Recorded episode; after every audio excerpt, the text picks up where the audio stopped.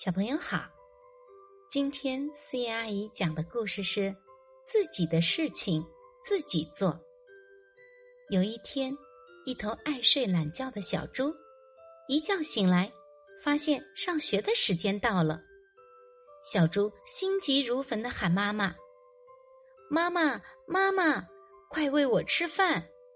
说完，急忙跳下床，走到镜子前一看，自己的衣服还没穿。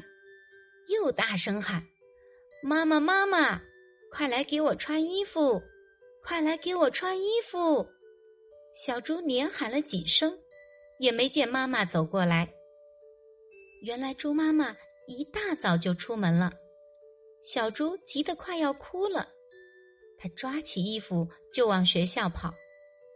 小猪跑到学校时，已经上课了。小猪低头走进教室。一坐下，轰的一阵大笑。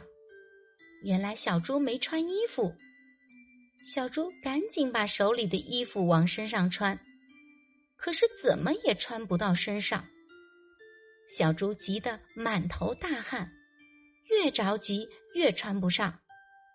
这时，山羊老师走进了教室，看见小猪狼狈的样子，问：“小猪同学。”你怎么不穿好衣服再来上学呀？